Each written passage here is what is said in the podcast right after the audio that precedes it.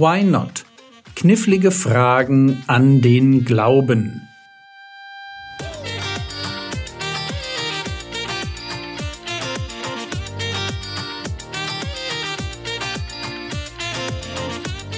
Theologie, die dich im Glauben wachsen lässt, Nachfolge praktisch, dein geistlicher Impuls für den Tag.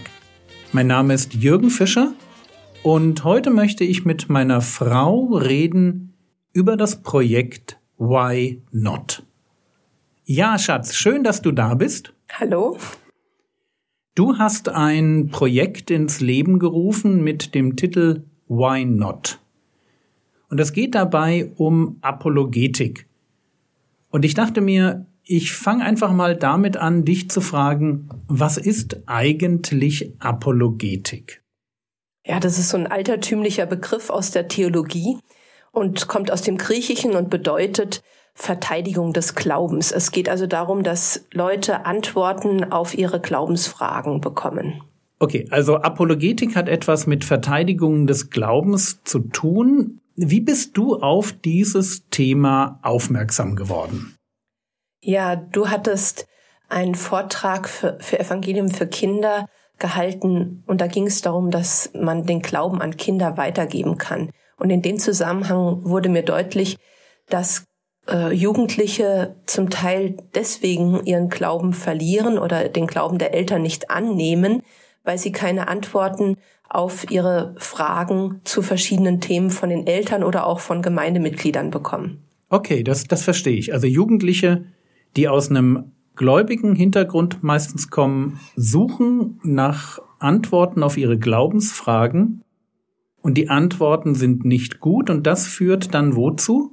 Ja, dass sie dann oft den Glauben der Eltern ähm, ablehnen. Und das fand ich so erschreckend, dass ich angefangen habe, mich, mich mal mit dem Thema auseinanderzusetzen und zu schauen, was gibt es überhaupt für Jugendliche im deutschsprachigen Raum. Und da war ich sehr enttäuscht. Ja, wonach hast du da geschaut? Also ich habe erst mal geschaut, was gibt es für Bücher. Es gibt mittlerweile gute Bücher für Jugendliche, aber welcher Otto Normal Jugendliche liest denn noch viele Bücher?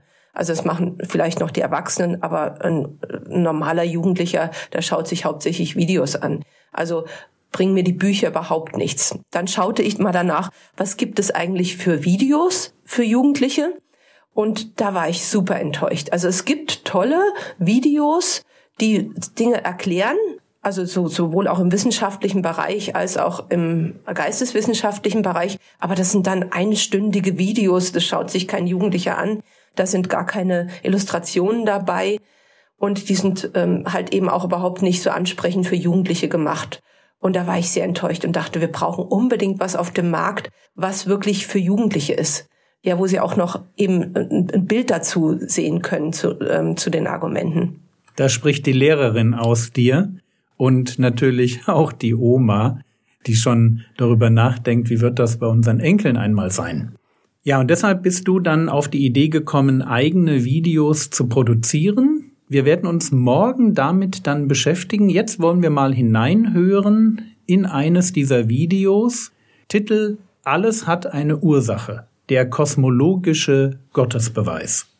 Hey Timon, da hast du dich in Philo gerade mit Frau Kremer richtig gefetzt. Als ich dein Gott und kosmischer Gottesbeweis hörte, habe ich abgeschalten und mein Handy erst mal rausgeholt. Du weißt ja, wenn es um Gott geht, da kann ich einfach nicht still sein. Du sprichst von Gott, als wenn es klar ist, dass es einen Gott gibt. Also ich bin Naturwissenschaftler und in der Wissenschaft hat Gott keinen Platz. Ach, und ich bin kein Naturwissenschaftler. Okay, du bist ja in Mathe und Physik sogar noch besser als ich. Aber du machst es dir auch sehr einfach. Wenn du irgendwas nicht erklären kannst, nennst du es einfach Gott. Eigentlich ist es nur ein Platzhalter, so eine Variable. Aber je weiter die Wissenschaft voranschreitet, desto weniger brauchen wir diesen Platzhalter.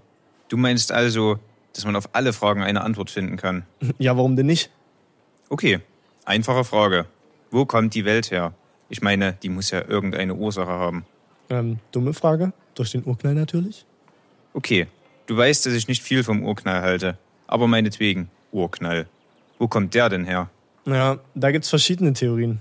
Vielleicht aus einem Weltall, was davor war und sich dann in einem schwarzen Loch zusammengezogen hat. Also eine Art kosmischer Kreislauf. Okay, und wie oft hat er sich wiederholt? Ja, wahrscheinlich unendlich oft. Hm. Frage an den Mathematiker und dir. Wie lange dauert es eigentlich, um von unendlich oft bis heute zu kommen? Hm, ziemlich lange. Unendlich lange. Wenn das Weltall unendlich alt ist, dann kommen wir nie zum Heute.